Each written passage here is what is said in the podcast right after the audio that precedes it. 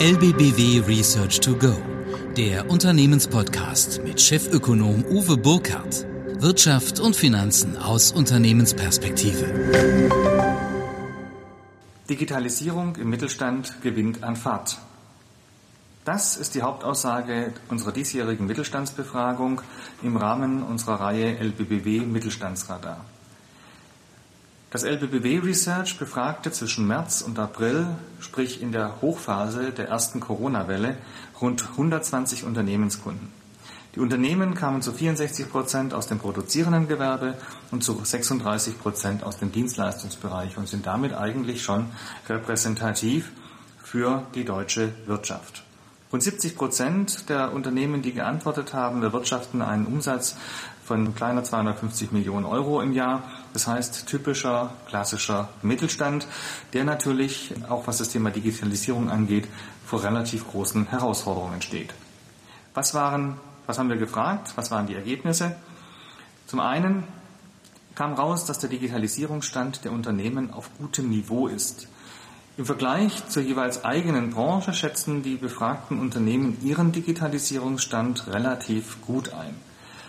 Auf einer Skala von 1 voll entwickelt bis 6 überhaupt nicht entwickelt liegt der Stand, wie in den vergangenen beiden Jahren auch, bei drei Punkten.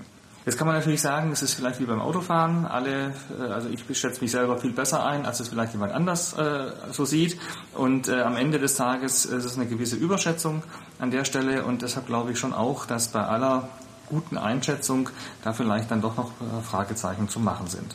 Denn die künftigen Investitionsschwerpunkte liegen bei fast allen Unternehmen klar auf der Digitalisierung, und zwar auf der Digitalisierung von Prozessen, aber auch von Geschäftsmodellen und damit natürlich auch eine Erneuerung der IT-Infrastruktur, um sich hier an neue Herausforderungen anzupassen. Mehr als 50 Prozent der befragten Unternehmen stehen diesen beiden Kategorien bei künftigen Investitionen noch vor anderen Optionen wie Forschung und Entwicklung, Logistik, Grundstück, Geschäftsausstattung, was in den vergangenen Umfragen eigentlich so die Hauptschwerpunkte gewesen sind. Das heißt, Digitalisierung hat hier deutlich zugelegt. Eine Erfahrung aus diesem Lockdown in der Hochphase der ersten Corona-Welle.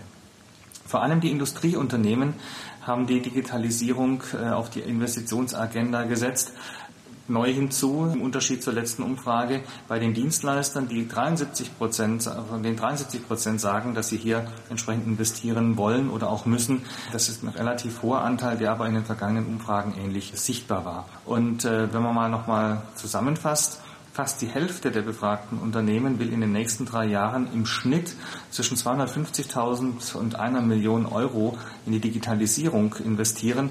Das ist ein Wort und das heißt natürlich gerade auch für Unternehmen aus dieser Branche, die dann zuliefern, einen entsprechenden Wachstumsschub. Sie wissen alle, dass Mittelständler einen enormen Anspruch haben. Sie wollen agil, flexibel, effizient sein. Das ist letztendlich auch das Erfolgsgeheimnis unseres Mittelstands. Sie wollen aber gleichzeitig dynamisch wachsen und kommen natürlich da an Ressourcengrenzen dran. Und deshalb gilt es natürlich hier das Optimum zu finden, aber natürlich auch bei einem entsprechenden Vertrauen. Ja, und wir haben es gesehen in Corona, Unternehmen, die beispielsweise während den Quarantäne- und Sicherheitsmaßnahmen über skalierbare Cloud-Kapazitäten und Anwendungen verfügt haben, also wo Infrastruktur und Software bereits als Service verfügbar waren, die hatten die besten Grundvoraussetzungen. Da konnten die Mitarbeiter relativ schnell mobil arbeiten, da konnte man relativ schnell umstellen, sodass letztendlich das Angebot nicht das Problem war. Die Nachfrage, das ist wieder ein anderes Thema, aber diese Flexibilität hat vielen Unternehmen, die entsprechend vorausschauend unterwegs waren, ja, das Leben einfacher gemacht oder vielleicht sogar entsprechend den entsprechenden Punkt als Vorteil, Wettbewerbsvorteil auch mit reingespielt. Deshalb unsere Folgerung aus der Studie und aus den Ergebnissen der Unternehmensbefragung, dass die Cloud-Nutzung zunehmen wird. Nur die Frage ist, wo stehen die Mittelständler aktuell im digitalen Transformationsprozess, gerade beim Cloud Computing? Welche Erfahrungen haben die Unternehmen und Unternehmer bisher gemacht? Was sind die treibenden Gründe für die Cloud-Nutzung? Was sind mögliche Hindernisse? Ja, und da möchte ich ähm, Herrn Clemens Buntschuh jetzt bitten, hier entsprechend seine Findings aus der Studie nochmal ganz konkret uns nahezubringen. Clemens, hast du Antworten auf die Fragen? Ja, hallo Uwe. Und äh, ja, sehr gerne. Wir haben in der Tat Antworten auf die Fragen hinsichtlich Digitalisierung und Cloud Computing aus unserer Mittelstandsbefragung. Beispielsweise ist der Anteil derjenigen Unternehmen, die Cloud Computing bereits nutzen, bei 57 Prozent. Und von den Unternehmen, die bisher noch keine Cloud nutzen, planen immerhin 28 Prozent, dies in den kommenden drei Jahren zu tun. Dabei ist die Private Cloud bei mehr als der Hälfte der Unternehmen, die in der Cloud operieren, die bevorzugte Bereitstellungsart. Bei dieser Nutzungsart findet das Computing in einer Cloud-Umgebung statt, die ausschließlich für eine Organisation, sprich für ein Unternehmen betrieben wird. Das sogenannte Hosten und Verwalten der Cloud-Plattform kann intern, beispielsweise durch eigene Rechenzentren innerhalb der Firma, aber auch durch Dritte, durch externe erfolgen. Und 21 Prozent der Unternehmen nutzen die sogenannte Public Cloud und mit 12 Prozent steht die Hybrid Cloud auf Platz 3. Hybrid Cloud ist eine Mischung aus Public und Private Cloud. Das zeigt, dass der Mittelstand ja wohl offensichtlich die Vorteile von Cloud Computing entdeckt hat. Auf welcher Ebene nutzen denn die Unternehmen jetzt das Cloud Computing? Ja, in der Tat gibt es hier unterschiedliche Servicemodelle, wie du bereits ja schon dargelegt hast. Mehr als die Hälfte der befragten Unternehmen nutzen hauptsächlich die Infrastruktur und Software as a Service, um Speicherplatz und Rechenkapazität äh, für die Anwendung je nach Bedarf über das Internet zu beziehen und die somit dann auch intern einzusparen. Das sind eigentlich so die Hauptbeweggründe an der Stelle. Und was sind die wesentlichen Treiber der Cloud-Nutzung? Welche im weitesten Sinne auch als Vorteile oder vielleicht auch als Chancen zu verstehen sind? Kannst du da noch mal ein bisschen näher drauf eingehen? Sehr gerne. Also vor allem äh, allen voran die Ortsunabhängigkeit, welche das mobile Arbeiten ermöglicht, sowie niedrige Investitionskosten und natürlich nicht zuletzt die Skalierbarkeit von Cloud Computing Kapazitäten. Ähm, bei denjenigen Unternehmen, die eine geplante Cloud-Nutzung avisieren, wurden ebenfalls die Chancen im Hinblick auf äh, Ortsunabhängigkeit und Skalierbarkeit sowie die Benutzerfreundlichkeit als Hauptgründe zur Einführung der Cloud genannt. Ja gut, das sind ja keine wirklich neuen Vorteile. Ich meine, das ist ja der große Durchbruch schon gewesen. Die Frage ist, warum hat sich das jetzt geändert, die Einstellung zum Cloud Computing? Oder wo ist einfach noch eine bestimmte Zurückhaltung spürbar? Weil wenn die Vorteile so groß sind, hätte ich ja eigentlich erwartet, dass man schon früher mit Hurra in das Thema Cloud Computing reinrennt. Aber da muss es ja irgendwelche Restriktionen geben oder sind es Befindlichkeiten? Ja, sehr gute Frage. Also die Frage haben wir uns auch in der Analyse bereits gestellt und es gibt in der Tat Hindernisse. Ähm, man kann diese auch als Befindlichkeiten auslegen in der Tat, die im weitesten Sinne von den Unternehmen als Nachteile oder sogar als operationelle Risiken betrachtet werden beim Einsatz von Cloud Computing. Und bei den Unternehmen, die selbst in den kommenden drei Jahren keine Cloud nutzen möchten, kreisen die Bedenken um zwei zentrale Punkte beim Thema Cloud Computing. 63 Prozent dieser Unternehmen sind der Ansicht, dass die Sicherheit der Unternehmensdaten nicht ausreichend gewährleistet sein könnte. Und sogar 68 Prozent geben die Abhängigkeit von Fremdfirmen an. Und da haben wir genau der Punkt Datensicherheit, gerade in Zeiten von Wirtschaftspiraterie und äh, Cyberspionage ist gerade dem deutschen Mittelstand, der natürlich hier ein tolles Know-how auch irgendwo an den äh, Tag legt und sehr innovativ ist, die Sicherheit seiner Daten sehr wichtig. Und deswegen gibt es eben hier an der Stelle auch die Befürchtung, dass diese Daten in unsicheren Cloud-Umgebungen ähm, nicht gesichert werden können und somit dann auch abfließen können an an ausländische Unternehmen oder Interessen. Und das ist auch der Grund, warum hier vielerorts noch etwas Zurückhaltung herrscht. Also brauchen wir hier ein, ein, klaren, ein klares Bekenntnis zu, einer entsprechend, zu einem entsprechend strengen Datenschutz und zu entsprechend hohen äh, Firewalls und, und, Schutzmaßnahmen. Und wahrscheinlich ist es dann den deutschen Mittelständlern extrem wichtig, wo, der, wo das Cloud-Rechenzentrum steht und äh, welche Regulierung dieses Rechenzentrum unterworfen ist, nehme ich mal an. Ganz genau, also das haben wir auch abgefragt und äh, tatsächlich ist es so, dass äh, die Mehrheit der Unternehmen, rund 83 Prozent, eine deutsche Cloud bevorzugen, eine deutsche Lösung mit Standort in Deutschland. An zweiter Stelle steht alternativ die Möglichkeit einer Cloud innerhalb der EU, aber ein Drittland außerhalb der EU als Cloud-Standort kommt für die allermeisten befragten Unternehmen hier nicht in Frage. Ne? Und das war auch so am Anfang der Befragung so ein bisschen unsere Tendenz. Und die hat sich dann hier auch bestätigt. Für Unternehmen, die noch keine Cloud nutzen, kommt ebenfalls hauptsächlich nur Deutschland als Standort in Frage, gefolgt von der restlichen EU. Und wir denken auch, dass das ein Auftrag an die Bundesregierung ist, an der Stelle bei Datenschutz, bei Netzausbau hier ähm, weiter in äh, sieben Meilen Stiefeln voranzukommen und den deutschen Mittelstand hier zu unterstützen. Denn das Interesse an der Nutzung ist da, ähm, die Vorteile liegen auf der Hand und jetzt müssen eben die berechtigten Risiken und ähm, Befindlichkeiten hier auch wirklich ernst genommen werden von Seiten der Regierung. Also könnte aus einer ungeliebten DSGVO die Basis entstehen für eine entsprechend sinnvolle europäische oder deutsche Lösung, um letztendlich die Unternehmen äh, hier stark in die Zukunft zu begleiten. Ja, einhergehend mit diversen Cloud-Anwendungen findet auch die Nutzung von Unternehmens- und Firmenportalen immer mehr Akzeptanz bei den Unternehmen.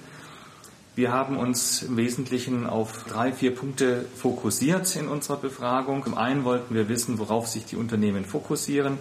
Ähm, wir wollten natürlich auch wissen, in welchen Bereichen die Digitalisierung noch Einzug hält.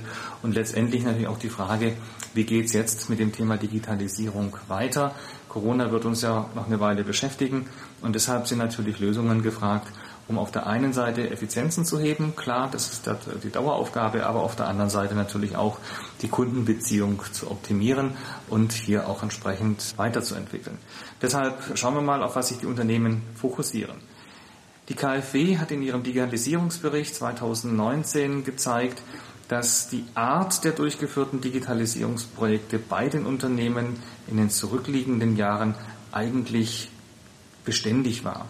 Dass mittelständische Unternehmen in erster Linie ihre Kontakte innerhalb der Wertschöpfungskette und zu ihren Endkunden digitalisiert haben. Also grob gesagt Liefer- und Bestellvorgänge, Zahlungsvorgänge, also letztendlich auch die Dinge, wo eine Bank klassischerweise zum Tragen kommt oder das spiegelt, natürlich auch die Neugestaltung von Webseiten und, und, und. Also alles die Punkte äh, stark auch vertriebsfokussiert und natürlich damit auch entsprechend äh, Effizienzen gehoben. Das hat auch in unserer Mittelstandsumfrage zu dem ähnlichen Ergebnis geführt. Und äh, es zeigt sich natürlich auch, dass Portallösungen sehr weit verbreitet sind. Rund drei Viertel der von uns befragten Unternehmen haben das, äh, nutzen das äh, und 42 Prozent der Unternehmen, die bisher noch keine Portallösungen verwenden, wollen dies in den nächsten Jahren tun. Also an dem Thema Portal geht kein Weg dran vorbei und hier letztendlich auch ein gewisser Gewöhnungseffekt. Dadurch, dass es halt so viele machen, ist es üblich geworden, ist es ein ganz normaler Vertriebsweg geworden und deshalb ist es letztendlich äh, so, dass jetzt die Letzten noch äh, auf diesen Zug aufspringen, auch aufspringen müssen. Gerade die Abwicklung des Zahlungsverkehrs sind Basisfunktionalitäten. Das spüren wir auch von unseren Kollegen immer wieder gespiegelt. Da hat sich in den letzten Jahren auch gerade in puncto Geschwindigkeit und Sicherheit nochmal einiges getan. Aber natürlich auch die Kommunikation mit den Kunden, mit den Lieferanten, mit der Bank. Da hat sich auch einiges verändert mit dem elektronischen Postfach, mit Dokumentensharing und Signing-Verfahren und, und, und. Also wirklich riesen Fortschritte. Und deshalb glauben wir auch weiterhin, dass diese Portallösungen ein ganz wesentlicher Baustein sind. Clemens, in welchen Bereichen hält denn die Digitalisierung nach euren Ergebnissen aus der Studie noch Einzug? Ja, in Unternehmen jeglicher Größenklassen wird aktuell die digitale Barrierefreiheit stetig wichtiger und es zeigen sich die Vorteile digitalisierter Prozesse und Systeme im Vergleich gerade auch äh, zu veralteten analogen Pendants. Und ein wichtiges Thema an dieser Stelle ist die sogenannte digitale Signatur, eine der wohl sichersten Varianten elektronischer Unterschriften, ohne dabei auf Rechtssicherheit verzichten zu müssen. Ich denke, das ist ein ganz wesentlicher Punkt an der Stelle. Jedoch verwenden bisher nur rund 19 Prozent der befragten Unternehmen die digitale Signatur. Die Unternehmen, die diese nutzen, für interne Freigaben, Entscheidungsvorlagen und Genehmigungen sowie für externe Verträge mit Kunden und Lieferanten in gleichem Maße sind von dieser Methode überzeugt, aber es ist noch nicht in der großen Breite des deutschen Mittelstands an der Stelle angekommen. Und äh, rund 81 Prozent der Unternehmen verwenden bisher eben keine digitale Signatur. Das gehört eben auch äh, zur Wahrheit mit dazu. Als Hauptgrund wird mehrheitlich die fehlende Akzeptanz der digitalen Signatur genannt. An zweiter Stelle steht die Ressourcenknappheit, denn immerhin muss äh, so eine digitale Signatur auch eingeführt und implementiert werden im, im deutschen Mittelstand. Ne? Da geht es um Personal, ums Budget für Projekte, aber auch natürlich um die technologische Expertise, die, wenn sie nicht im Unternehmen vorhanden ist, eben dann auch eingekauft werden müsste. Ähm, ja, ein weiterer Punkt an der Stelle ist auch noch die fehlende Basisinfrastruktur, Dokumenten, Dokumentationsmanagementsystem beispielsweise oder auch die elektronische Akte. Und das sind alles Punkte, die schwer wiegen und eben ja, der Hauptgrund dafür sind, warum die digitale Signatur noch nicht in der Breite des deutschen Mittelstandes angekommen ist. Ja, wenn man sich mal vorstellt, dass in Deutschland von den gesamt verfügbaren ähm, Daten nur maximal ein Viertel äh, digitalisiert sind, dass 75 Prozent immer noch in irgendwelchen Archiven schlummern und erst gehoben werden könnten, dann weiß man, dass eigentlich Schatzsuche nicht unbedingt irgendwo äh, in der Karibik stattfinden muss, sondern Schatzsuche eigentlich in unseren Unternehmen stattfinden kann, weil da extreme Schätze gehoben werden können. Und ich glaube, das ist ein bisschen Henne-Ei, also zu sagen, die Akzeptanz ist nicht da, äh, deshalb habe ich es noch nicht. Das ist immer die Frage, wer dann vorausgeht. Und ich glaube, Corona zeigt, dass es durchaus Sinn macht, in diese Dinge zu investieren, um letztendlich damit die Voraussetzungen zu schaffen, in der Digitalisierung noch weiter voranzukommen und hier auch den entscheidenden Vorteil gegenüber dem Wettbewerb erzielen zu können. Ja, dieser Nachholbedarf, der muss gedeckt werden, der wird gedeckt werden, das wird Teil des digitalen Ökosystems sein. Wir brauchen entsprechende Mitarbeiterinnen und Mitarbeiter, die das können. Wir müssen selber offen sein für diese Art der Veränderung. Äh, wir müssen zunehmend in Netzen denken, vernetzt denken ähm, und wir müssen letztendlich das tun, was wir am besten tun können, uns schnell auf neue Situationen ähm, einstellen. Wo wir vielleicht ein bisschen springen müssen, ist in dieser deutschen oder auch schwäbischen Grundeinstellung, ähm, wir müssen alles selber machen. Ich glaube, äh, es ist klar, dass wir da an Grenzen stoßen, wenn wir das alles selber machen wollen. Aber was extrem wichtig ist, ist, dass wir die Daten eben und die Kontrolle der Daten nur dem nur dann aus der Hand geben, wenn wir hundertprozentiges Vertrauen haben. Und ähnlich wie beim Bankgeheimnis ist es vielleicht auch wichtig, dass wir so ein äh, gesichertes Datengeheimnis bekommen. Und ich sage immer ganz salopp, äh, es heißt nicht von ungefähr Datenbank und deshalb muss es letztendlich auch so sicher sein wie bei einer Bank und vielleicht kann man ja dann da auch ähm, die ein oder andere gemeinsame Initiative starten. Wir haben verschiedene Punkte dazu schon überlegt und würden da auch gern mit Ihnen in Kontakt treten. Herzlichen Dank fürs Zuhören. Danke Clemens für die klasse Untersuchung, für die tollen Ergebnisse und alle die, die eine Studie haben möchten, können sich da bitte äh, an uns wenden und uns eine entsprechende Info zukommen lassen. Melden Sie sich bitte auch, wenn es Ihnen gefallen hat. Melden Sie sich, wenn es Ihnen nicht gefallen hat. Wir machen das für Sie äh, und hoffen natürlich auch, dass eine interessante 20, 25 Minuten sind, die wir Ihnen mit dem Thema Mittelstandsradar, mit dem Thema Digitalisierung, mit dem Thema Cloud Computing heute wieder zur Verfügung gestellt haben. Das war LBBW Research to Go mit Chefökonom Uwe Burkhardt. Jetzt abonnieren oder besuchen Sie uns auf lbbw.de. Wir verfolgen für Sie die Weltwirtschaft, analysieren Märkte und Trends. Bereit für Neues. LBBW.